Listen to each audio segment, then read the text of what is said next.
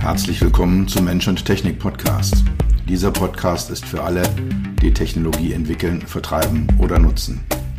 Für alle, die immer mal wieder das Gefühl haben, dass Technologie sie überrumpelt oder beherrscht.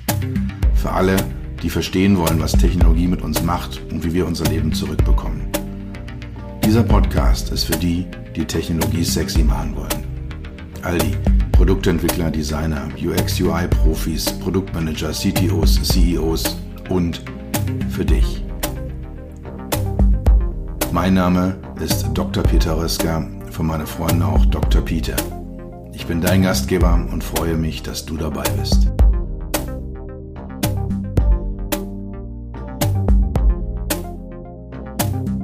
Hin und äh, wieder bekomme ich die Frage gestellt, warum ich denn eigentlich mache, was ich mache hier mit meinen Beratungsprojekten, meinem Podcast, die Bücher, die Keynote-Speaking-Themen. Warum liebe ich eigentlich, was ich tue? Für mich macht, machen HMIs, Human Machine Interfaces, Mensch-Maschine-Schnittstellen, Technologie erst erfahrbar. Also die Technologien, die Systeme, die Strategien, die Designs, die Menübäume, die Prozesse, die Vorgänge, die zwischen oder die, die das Verhältnis von Mensch und Technik gestalten, die erzeugen den Mehrwert. Die machen das Leben von Menschen besser, schöner, schneller, sicherer, fokussierter, lustiger. Also sie erlauben es der Technologie, das Leben von Menschen positiv zu verändern. Der größten Teil meines Lebens, meines Berufslebens habe ich in der Autoindustrie verbracht. Bin da immer noch zu einem sehr, sehr großen Teil aktiv in dieser Industrie und es gibt in den letzten, ich sag mal, fünf Jahren, sechs Jahren, sieben Jahren eine Unmenge an neuer Technologien, die in Fahrzeuge drängen. Eben auch speziell Technologien, die das Verhältnis von Mensch zu Technik verändern, die es moderieren und äh, die es gestalten. Diese Technologien, da werde ich nachher auf ein paar Sachen eingehen, ein paar einzelne Themen eingehen, sind häufig durch äh, ja, Standards, die durch Smartphones gesetzt werden, was so diese User Experience, die, das User Interface Design angeht, ja, da, da hat das das Smartphone, haben die Tablets, da haben auch die Hersteller der entsprechenden Betriebssysteme, also namentlich äh, Apple mit, mit äh, iOS und Google mit Android ein, eine sehr, sehr beherrschende Stellung und sie, sie drängen zunehmend mehr ins Auto hinein. Als ich diesen Podcast aufnehme, geht gerade eine Welle durch die Presse, dass Apple mehr und mehr Funktionen in Fahrzeugen übernehmen möchte. Also nicht nur Musik abspielen und navigieren, sondern in die Kernfunktionen reinwachsen möchte. Aus HMI-Sicht dazu folgende Anmerkung. Im Fahrzeug ist die Nutzung dieser, ich sag mal, Infotainment-Features, also von Navigation, Kommunikation, Internetzugang, Audio-Streams, Medienverwaltung und so weiter und so fort. All diese Funktionen sind eine Nebenaufgabe. Die Hauptaufgabe des Fahrers oder der Fahrerin in einem Fahrzeug ist im Moment, ist es bis heute und es bleibt auch auf absehbare Zeit so, ist das Fahren.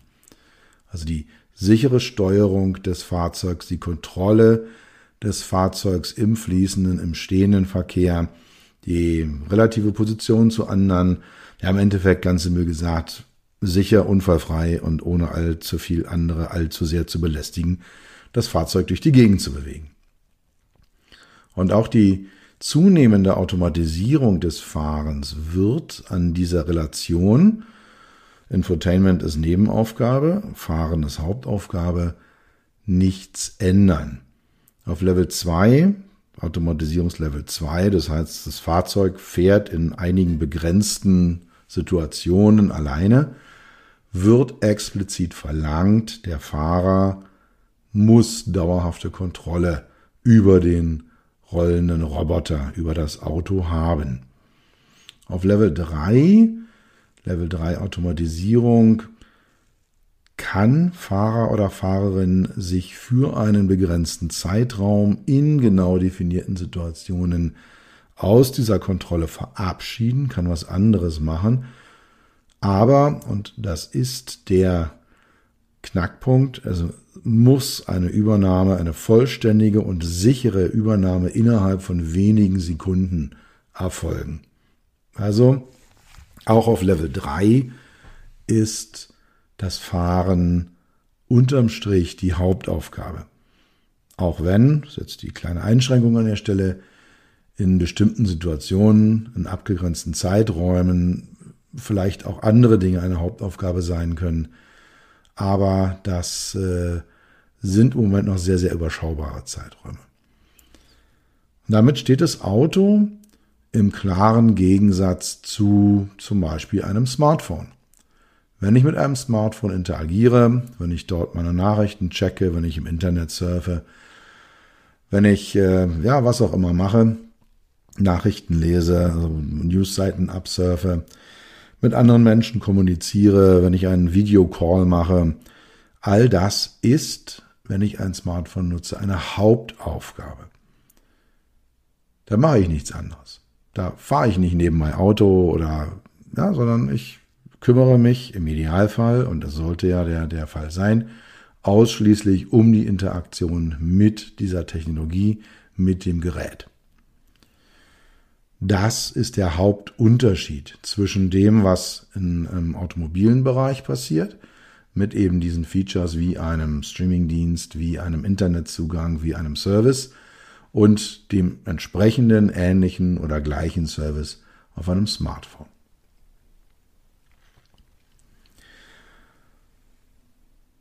Die Automobilindustrie ist in erheblicher Bewegung im Moment gerade.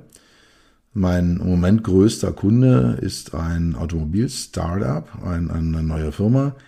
Und äh, dort entwickle ich genau solche Konzepte, also ein Gesamt-Dashboard-Konzept, äh, Armaturenbrett, äh, wir haben so drei Instanzen da drauf. Dann wird geguckt, was wird wo dargestellt, was wird wie wo angezeigt, was wird wie wo kontrolliert, wie sieht die Multimodalität aus, was mache ich per Sprache, per Geste, per, per Touch. Ja, und äh, das ist das, was ich dort mache. Und äh, es ist so ein New Kid on the Block. Also in einer Firma, die im Prinzip noch kein Auto auf dem Markt hat. Und die haben natürlich eine ganz andere Herangehensweise und die haben eine ganz andere Offenheit als die, ich sag mal, etablierten Autohersteller. Die Autoindustrie, so die klassischen Hersteller, die den größten Teil der Fahrzeugflotte auf unseren Straßen immer noch produzieren, entwickeln, herstellen, verkaufen, die wirken sehr, sehr etabliert und sehr, sehr langsam und sehr, sehr unflexibel. Und sie wirken nicht nur so, sie sind es auch. In vielerlei Hinsicht denkt man sich, Mensch, Leute, ja, große Ankündigung, kleiner Sprung nach vorne, könnte doch alles ein bisschen schneller gehen oder seid doch mal ein bisschen offener in diese oder jene Richtung. Richtung.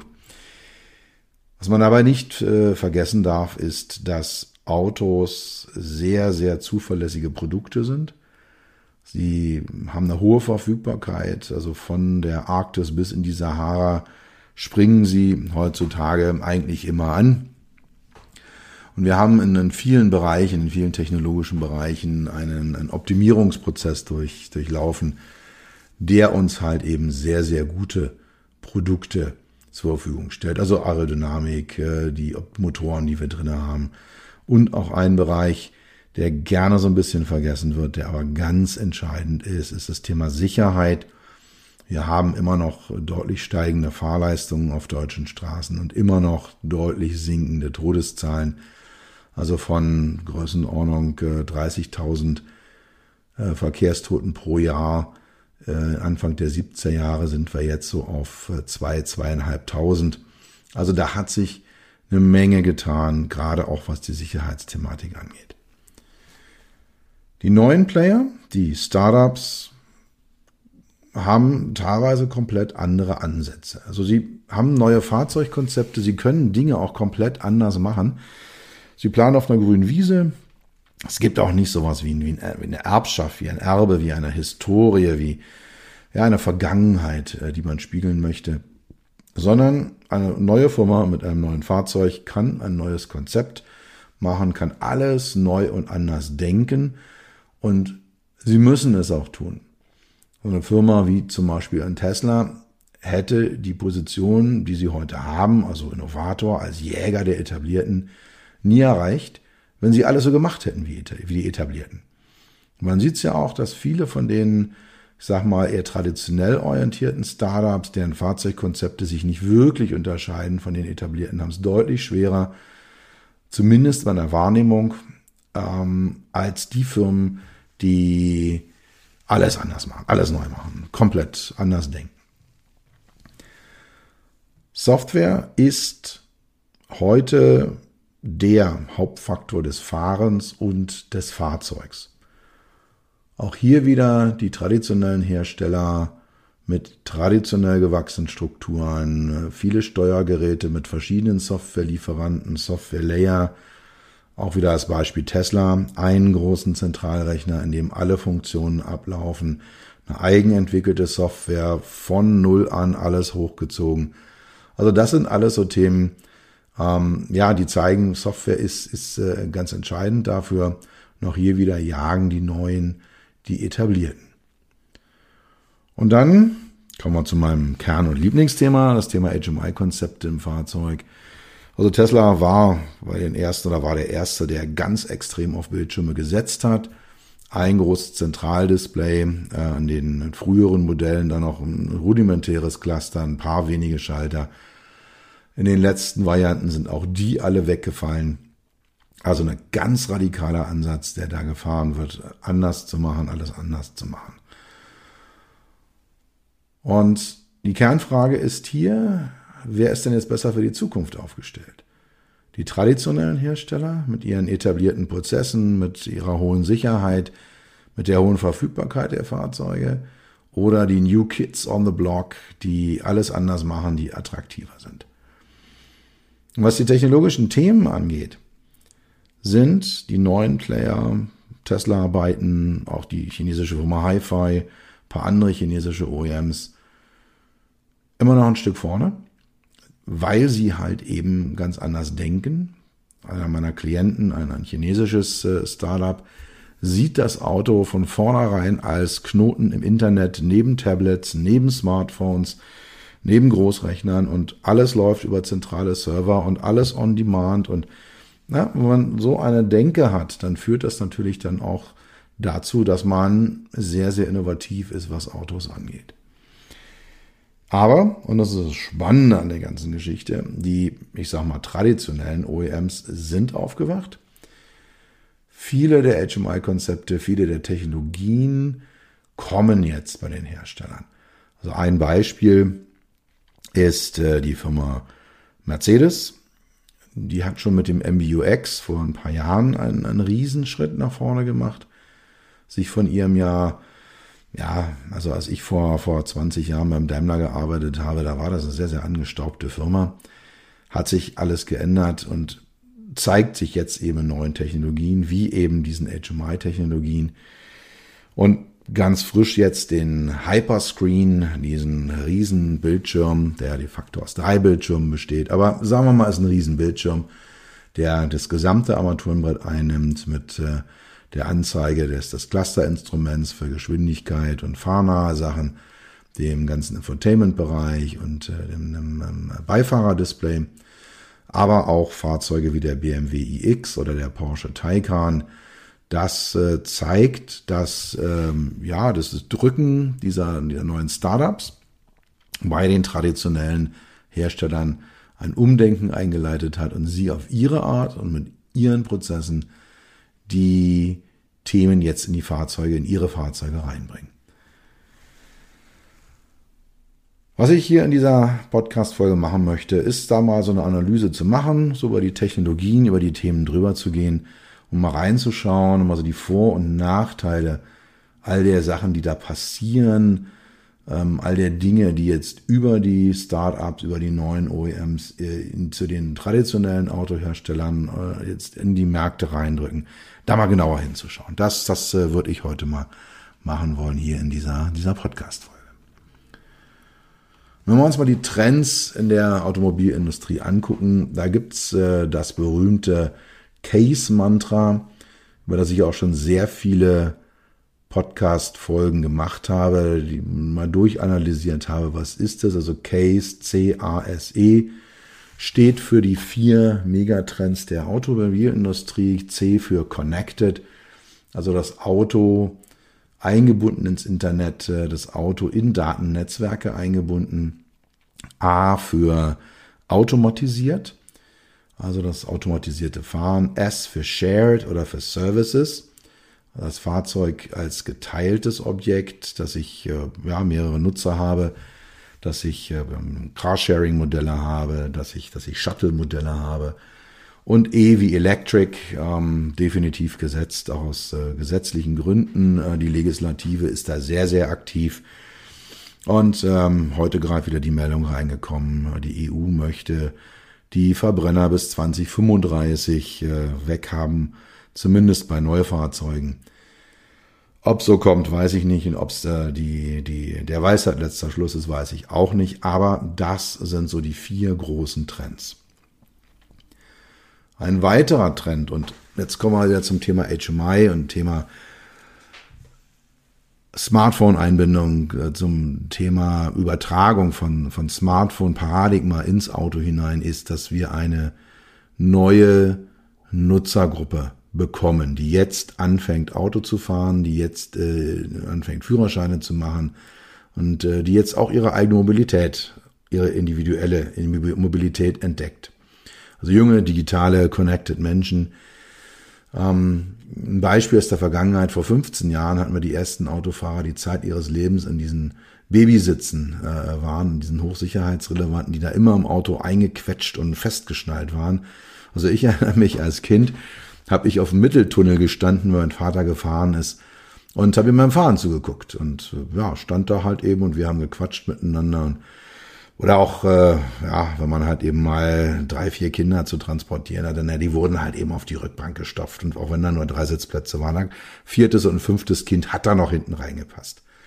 Und anschnallen war auch nicht.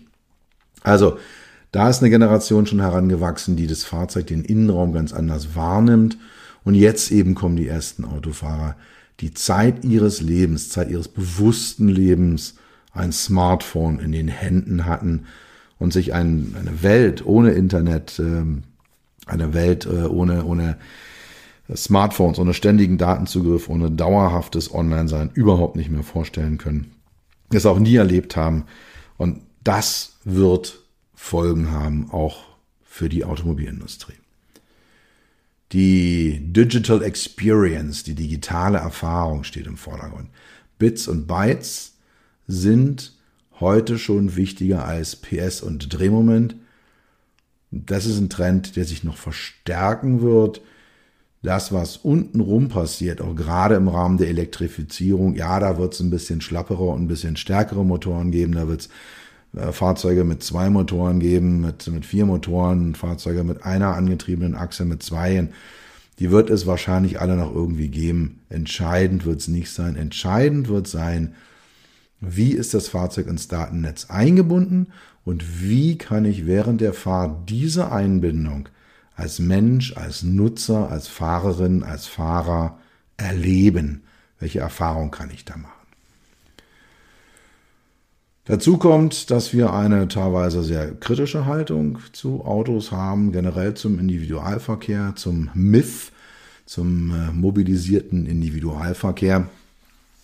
Protagonistin hier ist die von mir hochgeschätzte Katja Diel, die ich teile wahrlich nicht alle ihre Einstellungen, aber die in ihrer Art zu denken und ihrer Radikalität genau diese kritische Haltung zu Autos und zum Verkehr und zu dem, was wir überhaupt mit unseren Städten, unserer Infrastruktur machen, sehr deutlich zum, zum, zum Ausdruck bringt. Verbunden damit, äh, der Besitz von Fahrzeugen verliert an Bedeutung und das allgemeine Bewusstsein über eben Umweltschäden, die wir haben, das Thema Nachhaltigkeit, das Thema Klimawandel, Das sind Themen, die ganz sicher die Mehrheit der heute 15 bis 25-Jährigen intensiv bewegt und auch in vielen Fällen zu einem veränderten Mobilitätsverhalten und zu, einem zu einer veränderten Einstellung zu dem, wie ein Fahrzeug zu sein hat, was es tun sollte, führen wird. Gilt, wie gesagt, ganz sicher für die Mehrheit, wobei ich in meinem persönlichen Umfeld auch viele junge Menschen habe, die begeistert sind von Autos und äh, die, die ja, das auch toll finden und auch mit, mit Verbrennungsmotoren noch was anfangen können, die eigene Autos haben, die sie auch lieben und gerne fahren. Also es ist nicht schwarz und weiß, es gibt Sonne und solche, aber ganz klar der Anteil der Menschen, die eine veränderte Einstellung zum Individualverkehr, zum Auto haben und andere Ansprüche mitbringt, der ist deutlich steigend. Kommen wir mal zu den Technologien. Das erste Auffällige, wenn man heute in ein Fahrzeug einsteigt, ist die Dominanz von Displays. Sind die Touchscreens, die, was ich als Glascockpits bezeichne. Also diese gläsernen, glatten Oberfläche. Also Zahl, Größe und auch die Dominanz der Bildschirme wächst stetig. Wir haben heute Fahrzeuge wie zum Beispiel eben äh, die Mercedes, äh, den Mercedes EQS mit einem Bildschirm, der von einem äh, A-Pillar, also von einer A-Säule zur anderen Seite quer über das Armaturenbrett geht. Der Honda i hat ein ähnliches Konzept. Auch der BMW iX hat einen ständig wachsenden Bildschirm oder hat einen deutlich gewachsenen Bildschirm äh, um, um am Fahrer, am Fahrerarbeitsplatz alle Fahrzeuge, alle Konzepte, an denen ich arbeite, alle Klienten im Automobilbereich, mit denen ich arbeite, machen das, vergrößern ihre Bildschirme, ziehen da mehr Funktionen hinein und haben einfach mehr als was, also das, was ich als, als HMI Real Estate bezeichne, also als Grund, auf dem man da arbeiten kann. Und das führt zu einer, einer Änderung des, des HMI-Paradigmas. Wenn ich ein kleinen Bildschirm habe, also die Dinge, die ich vor 10, 15 Jahren gemacht habe, da war immer so die Idee, wie kriegen wir die essentielle Information auf den Bildschirm. Wir haben eine ganz begrenzte Fläche, 7 Zoll, vielleicht mal 9 Zoll. Und, und wie kriegen wir denn darauf das unter, was wir eigentlich überhaupt anzeigen müssen? Und das hat sich geändert. Jetzt habe ich einen, einen riesigen Raum und die Frage, die sich erstellt, wie nutze ich denn diesen Raum effektiv? was zeige ich denn überhaupt an und was mache ich denn mit den ganzen Flächen, die ich plötzlich zur Verfügung habe. Also was mache ich denn mit dem HMI Real Estate im Fahrzeug? Ganz klarer Paradigmenwechsel durch das Thema Glascockpits, durch die gewachsenen Displayflächen. Und damit einher eingehend das Thema Touch-Interaktion. Also die ja, Manipulation von Inhalten, von Funktionen durch das Drücken auf einem Touchscreen. Fahrzeuge hatten bis vor, ja, viele haben es heute noch, was ich als Stellteilfriedhof bezeichne. Also Unmengen an Knöpfchen, an, an Buttons. Da gab es äh, mal von so einem deutschen Sportwagenhersteller so eine Luxuslimousine, äh, die hatte gefühlt 300 Knöpfe, es waren de facto irgendwie, weiß ich nicht, knappe 100 ähm, die da überall waren, jede Funktion einzeln. Also ein, ein riesen, riesen äh, ja, Stellteilfriedhof, der sich da eingestellt hat. Und das hat sich komplett geändert. Wir haben heute einzelne Fahrzeuge, die überhaupt keine oder ganz, ganz, ganz, ganz wenige Knöpfchen, Knöpfe noch haben. Viele haben so eine Kompromisslösung oder so eine, so eine Mittellösung, dass man bestimmte Dinge noch auf den sogenannten Hardkeys, auf den Knöpfen, Buttons, Sliders hat und ansonsten aber tendenziell immer mehr durch Touchscreens kontrolliert wird. Und das hat ganz klipp und klare Vorteile. Zum Beispiel, dass ich Inhalte direkt manipulieren kann. Also wenn da ein Knopf ist, auf dem steht Musik und ich drücke da drauf, bin ich im Musikmenü. Wenn da was steht von Zieleingabe und ich drücke da drauf, bin ich in der Zieleingabe. Sie hat eine ganz direkte Manipulation von allen Inhalten auf einem Touchscreen. Ich muss jetzt nicht mit irgendeinem Cursor irgendwo hinfahren, ich muss nicht mit einem Drehdrücksteller so einem zentralen Element irgendein Kästchen über den Bildschirm bewegen, was dann auf diesen Button geht und es dann drücken, sondern ich kann einfach direkt manipulieren. Ich habe auch eine sehr flexible Interaktion. Also ich kann einfach draufklicken, ich kann aber auch sliden, ich kann wischen, ich kann mehrfach tippen, ich kann äh, auch einen Long Press machen, also lang auf ein, ein, ein äh, Icon drücken. Und ich kann da dann jeweils verschiedene Funktionen hinterlegen. Also ich kann dann auf einem Knopf, mit dem kann ich dann plötzlich drei, vier, fünf Sachen machen, äh, indem ich da, eben, wie gesagt, wische, tippe, doppelklicke, einfach klicke und so weiter und so fort. Ich habe auf Touchscreens ein sehr flexibles Screen Design. Wenn ich ein Fahrzeug mit, mit Hardkeys, mit Buttons habe, wenn die mal ausgeliefert sind, wenn ich es designt habe, dann ist das so. Dann habe ich halt links meinen meinen äh, Scheibenwischer und äh, dann meine, meine, meine Heckscheibenheizung und dann meine Sitzheizung und die sind dann halt eben angeordnet in so einer Leiste und ich kann da nichts mehr drin ändern. Und da ist ein Icon drauf und die Dinge haben eine Farbe und das kann ich nicht verändern. Solange wie das Fahrzeug auf der Straße ist, ist das so. Das ist bei Touchscreens anders. Da kann ich verschiedene Farben anbieten, da kann ich dem Nutzer unter Umständen noch erlauben, ähm, die, die einzelnen äh, Elemente zu verschieben, äh, zu personalisieren, die, die Reihenfolgen abzuändern, wie ich das gerne haben möchte. Ich kann auch vielleicht neue Designs nachladen, neue Farbschemata zum Download bereitstellen. Also alles das ist möglich, wenn ich viel über, über Touchscreens mache. Und dann ganz klarer Punkt, die Nutzer sind diese Touchscreens gewöhnt von Smartphones, von Tablets. Es ist das, was äh, ich immer als externe Konsistenz bezeichne. Und, und sie fordern es auch. Also ein Auto ohne Touchscreen, denke ich mal, ist heute praktisch nicht mehr verkaufbar. Und es gilt als schick, es ist angesagt, es ist modern, es, es wird eben einfach erwartet, es wird gefordert von den Nutzern und nicht nur von den Jungen, sondern eigentlich von allen Nutzern, nahezu allen Nutzern, zu sagen, ich will so eine Touch-Interaktion haben. Alles andere ist irgendwie outdated und will ich nicht. Es gibt aber einen klaren Nachteil bei dem ganzen Thema Touch-Interaktion. Es ist das fehlende haptische Feedback. Wenn ich so eine Knopfreihe habe oder in meinem BMW ist noch so ein zentrales Stellteil dran mit so ein paar Knöpfen außenrum und die sind alle auch wunderbar geformt, ich kann die ertasten. Das heißt, ich kann meine Augen auf der Straße lassen fühle dann, okay, da ist jetzt rechts oben der Knopf für Karte, da kann ich draufdrücken und dann kann ich von der Medienansicht auf die Kartenansicht wechseln. Und der oben links, das Medien, da kann ich dann halt eben zurückwechseln auf die Medien. Und das sind Dinge, die gehen auf einem Touchscreen nicht. Ein Touchscreen erfordert immer eine visuelle Feedbackschleife. Ich muss gucken, wo drücke ich denn hin? Ich kann es nicht fühlen. Das heißt, also eine blinde Nutzung ist nahezu ausgeschlossen, was zu einer erhöhten Fahrerablenkung führt. Wir hatten das Thema, Fahren ist die Hauptaufgabe, die Interaktion mit dem Infotainment-System ist eine Nebenaufgabe.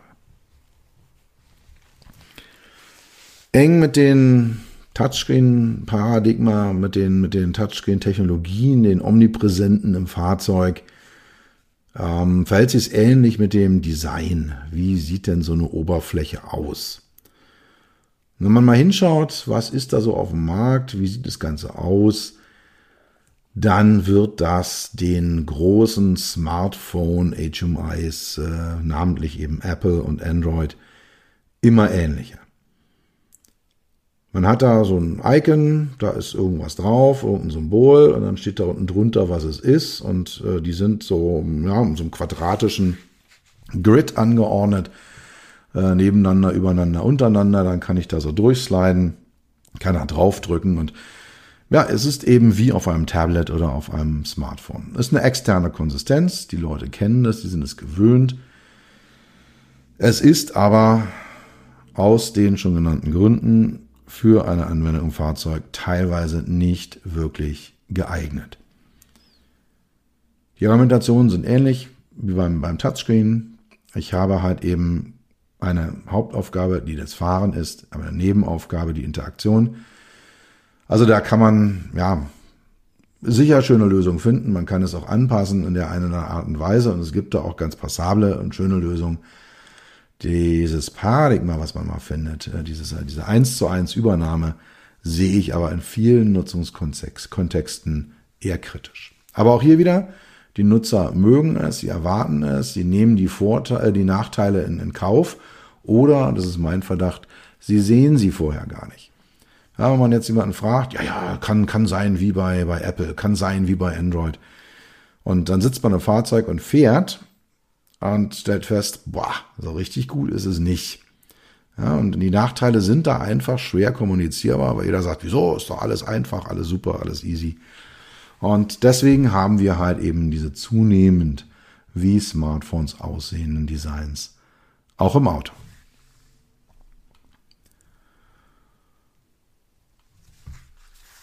Weiteres Thema in diesem Umfeld ist generell softwaregetriebene Features oder das Software-Defined Car, Software-Defined Vehicle. Ist neues Buzzword, ist aber auch ein Word, ein Buzzword, was unter Umständen sich dann doch als substanzhaltig herausstellen kann. Bin gespannt, äh, wie sich das entwickelt in nächster Zeit. Da geht es um solche Sachen, dass ich Fahrzeugfunktionen mehr und mehr in Software abbilde und das Fahrzeugverhalten mehr und mehr durch Software definiere. Wenn ein Fahrzeug vor 30 Jahren sich hart anfühlte, sportlich anfühlte, direkt anfühlte, dann war das ein mechanisches Thema. Dann hatte man da entsprechend kurze Federwege, harte Federn, entsprechende Stoßdämpfer drinne, eine Lenkung mit einer äh, entsprechenden Übersetzung. Das war ein mechanisches Thema. Heute werden diese Themen alle durch Software definiert.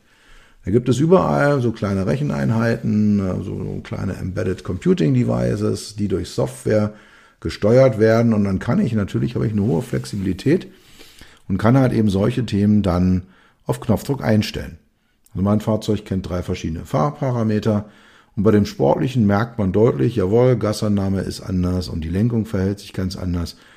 Und es ist halt dann halt eben, ja, Software definiert, das ist Fahrverhalten, die Wahrnehmung des Fahrzeuges wird durch Software definiert. Das Fahrzeug ist heute, moderne Fahrzeuge sind Produzenten, sind Verarbeiter, sind Verteiler und Konsumenten von Daten. Also Fahrzeuge sammeln Daten ein, machen eine Vorverarbeitung im Fahrzeug, stellen die ins Internet und konsumieren dann die Daten entweder anderer Fahrzeuge oder von Rechnern. Also sie sind tief eingebunden in das Internet der Dinge als Datenknotenpunkte. Weiteres Thema sind die Features on Demand, Features over the Internet oder auch over the Air Updates. Also ein Fahrzeug verändert sich durch Software, die entweder eingespielt wird oder über das Internet freigeschaltet wird. Zum Beispiel kann ich mir Entertainment-Funktionen und Apps runterladen. Ich kann mir bestimmte Navigationsfunktionen freischalten. Ein Gedanke ist auch, dass ich zum Beispiel eine Sitzheizung miete. Ja, die ist dann im Fahrzeug drin. Und dann kann ich halt eben sagen, immer von ähm, Anfang Oktober bis Ende April möchte ich die nutzen. Und dann zahle ich halt dafür 50 Cent pro Monat und äh, habe dann meine Sitzheizung. Und im Sommer, wenn ich sie nicht brauche, habe ich sie nicht fragt sich, wie sinnhaft ist das unterm Strich, auch für die, die es anbieten. Aber das sind Konzepte, die in der Diskussion sind. Gibt es noch das Thema Over-the-Update von, von Fahrzeugsoftware, also zum Beispiel sowas wie eine Abgasregulierung, die interne Fahrzeugvernetzung und dann die sicherheitskritische Software, ABS, Lenkung und so weiter. Ich nenne die drei, also Entertainment, Fahrzeugsoftware und sicherheitskritische Software, weil es da unterschiedliche Strategien gibt und aus meiner Sicht auch geben sollte. Ich hätte ein verdammt schlechtes Gefühl, wenn ich weiß, dass meine sicherheitskritische Software, meine Bremssoftware ständig irgendwie übers Internet äh, abgedatet wird und dann fahre ich vielleicht über eine Grenze, habe einen Netzwerkabriss und habe dann keine Bremse, weil die Software gerade abgedatet war. Also da hätte ich ein verdammt schlechtes Gefühl. Aber wenn das Ganze mir eine App downloadet oder eine Entertainment-Funktion, eine Unterhaltungsfunktion, habe ich keinen Blutdruck mit. Kann man gerne machen, da kann man sicher dann auch so eine Over-the-Air-Update ständig fortführen. Und das führt dann dazu, kommen wir wieder aufs Thema HMI zurück, Software getriebene HMIs. Also wenn ich das Thema Touchscreen habe, wenn ich das Thema große Glasflächen habe, dann habe ich natürlich auch eine softwaregetriebene HMI. Und das Ganze hat den Vorteil, hohe Flexibilität, einfaches Update, einfache Personalisierung, ich kann Features nachrüsten, alles das ist äh, ohne weiteres möglich. Den großen Nachteil, je mehr ich Software getrieben bin, je mehr ich auf die Touchscreens ziehe, je mehr ich eine Touch-Interaktion habe, je mehr dedizierte Buttons wegfallen, führt dazu, dass bestimmte Funktionen im Menüs verschwinden. Also es gibt heute Autos, da muss ich in die zweite Menüebene, um das Handschuhfach zu öffnen. Was irgendwie aus meiner Sicht ziemlich lächerlich ist. Macht da ein Knöpfchen vorne dran. Diskutiere das auch gerade mit einem meiner Klienten, wo wir jetzt den Knopf für ein Handschuhfach hinmachen. Und ich hoffe, wir bekommen, wir kommen dahin, dass wir das Ganze wirklich auf der, also als Hardkey irgendwo unterbringen, auf den wenigen, die wir haben, dass man das machen kann. Anderes Beispiel, die Geschichte, dass ein Tesla-Fahrer hier in, im Südwesten von Deutschland während der Fahrt seine Scheibenwischereinstellung, also den Wischrhythmus ändern wollte. Und das ist bei dem Fahrzeug, was er fuhr, in äh, einer relativ tiefen Menüebene und er hat es versucht zu machen und ist dann halt mit dem Auto gegen den Rückenpfeiler gefahren. Das war illegal. Das äh, hat ein Strafverfahren nach sich gezogen und der Mann ist auch verurteilt worden dafür dass er das gemacht hat.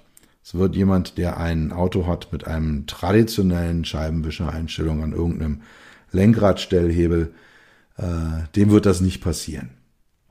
Also, klare Vorteile von softwaregetriebenen HMIs, Touchscreen-getriebenen HMIs, aber eben auch klare Nachteile. Zum Schluss, was sind die Takeaways? Was, warum mache ich das Ganze hier eigentlich? Was könnt ihr mitnehmen aus dieser Podcast-Folge? Es war noch nie so schwer, ein wirklich gutes HMI im Auto zu designen. Und das liegt zum Teil an dem Paradigmenwechsel, den wir haben. Wenn ich nur eine geringe Fläche habe, habe ich auch nur wenige Möglichkeiten und kann klare Prioritäten setzen, wonach ich designe. Heute haben wir beliebige Flächen, beliebig große äh, Interaktionsräume und wir haben die widersprüchlichen Anforderungen. Auf der einen Seite ein zunehmend junges Publikum, äh, aber auch die Älteren, die alles gerne so haben möchten, wie sie es vom Smartphone gewöhnt sind. Da setzen die Firmen, speziell Apple und Android oder Apple und Google, die setzen dort die Standards. Und die setzen sie überall, auch im Auto. Dem entgegen spricht das Thema Sicherheit, spricht das Thema Einfachheit, spricht das Thema direkte Kontrolle von bestimmten Funktionen, die, das haptische Feedback, die Möglichkeit, einzelne Sachen zu ertasten und auf diese Art und Weise, eine sichere Art und Weise zu kontrollieren. Menüfrei mich zu allen Funktionen fortzubewegen. Also das sind die Widersprüche, die wir haben. Und ähm, das macht das Ganze so spannend und auch so schwierig. dazu kommt das Thema Multimodalität. Ich bin jetzt in dieser Podcast-Folge sehr stark im Bereich Haptik und visuell geblieben, aber es gibt auch das Thema Sprache, das Thema Gesten, das Thema Handschriftenerkennung. Da eine vernünftige Balance zu erzeugen. Weiteres Takeaway. Der Sicherheitsaspekt, die Usability, extrem unsexy. Ja, User Experience und User Delight, das ist sexy. Aber Usability, ja, es ist ein bisschen dröge. Schriftgrößen, Kontraste, Erreichbarkeiten, Interaktionszeiten. Das sollte wieder mehr im Fokus stehen. Also wenn wir über Level 4 Automatisierung reden, wenn wir also ja, ein Auto haben, was fast alle Fahrsituationen alleine löst, dann hat das Ganze wieder einen neuen Schwerpunkt. Aber aus meiner Sicht die explizite Forderung, das Thema klassische Usability wieder mehr in den Fokus zu rücken. Und die Megatrends, sowohl die Case-Trends, gerade was das Thema Automatisierung angeht, aber auch Konnektivität, die entfalten gerade erst ihre Wirkung. Sie beginnen gerade erst ihre Wirkung zu entfalten. Was da wirklich kommt, wie ein komplett connected Car aussieht, wie ein komplett software-defined Car in 10, 15 Jahren aussieht, das kann keiner seriös vorhersagen. Vor zehn Jahren war ich der Meinung, so Automotive HMIs sind, sind ausdesignt, die sind ausentwickelt. Da passiert nicht mehr viel. Da gibt es noch ein bisschen in grün und ein bisschen was in gelb und äh, andere machen es ein bisschen größer, ein bisschen kleiner, dann mal ein Quer oder ein Hochkant. Das war's. Mehr passiert da nicht mehr. Und ich wollte, war schon soweit, mir andere Domänen für meine Expertise zu suchen und bin dann innerhalb relativ kurzer Zeit vom Gegenteil, ich sag mal, überrollt worden. Überrascht worden, überrollt worden und auch komplett verändert worden. Für mich sind heute die HMIs im Auto aus genau der Welt heraus, die ich hier dargestellt habe, eine der spannendsten Applikationen. Noch der Ort, wo es wirklich Sinn macht, Innovation und Technologie erfahrbar zu machen, sie einfach erfahrbar zu machen, den Menschen dort abzuholen, wo er ist, mit seinen Wünschen, seinen Bedürfnissen, seinen Träumen. Und dann den Sicherheitsaspekt mit im Fokus zu behalten. Diesen, diesen Spagat zu schaffen, das, das schafft im Moment für mich die spannendste Zeit, äh, die wir haben. Und es kommen die größten Umwälzungen erst noch auf uns zu. Wir sind am Anfang eines, eines Hockeysticks der Veränderung in Automotive HMIs. Und das wird sich in Zukunft fortsetzen. Also, die Fragen, wie machen wir das Fahrzeug für den Nutzer erfahrbar? Wie wird es als Knoten im Internet gestaltet? Wie können wir Informationen sinnstiftend an den Fahrer vermitteln? Wie gestalten wir das Verhältnis zwischen Fahrer und Fahrzeug mit zunehmenden Automatisierungsfunktionen? Das sind die Fragen, die noch nicht einmal im Ansatz beantwortet sind.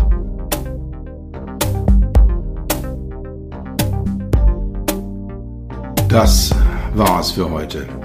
Ich bedanke mich dafür, dass du Zeit mit mir verbracht hast. Du hast etwas für dich getan, was dir keiner mehr nehmen kann. Für einen weiteren Austausch findest du mich auf LinkedIn und auf meinen Webseiten www.peter-rösker.com Rösker mit OE und SS oder unter www.beyond-hmi.de. Bis zum nächsten Mal. Pass auf dich auf und bleib gesund.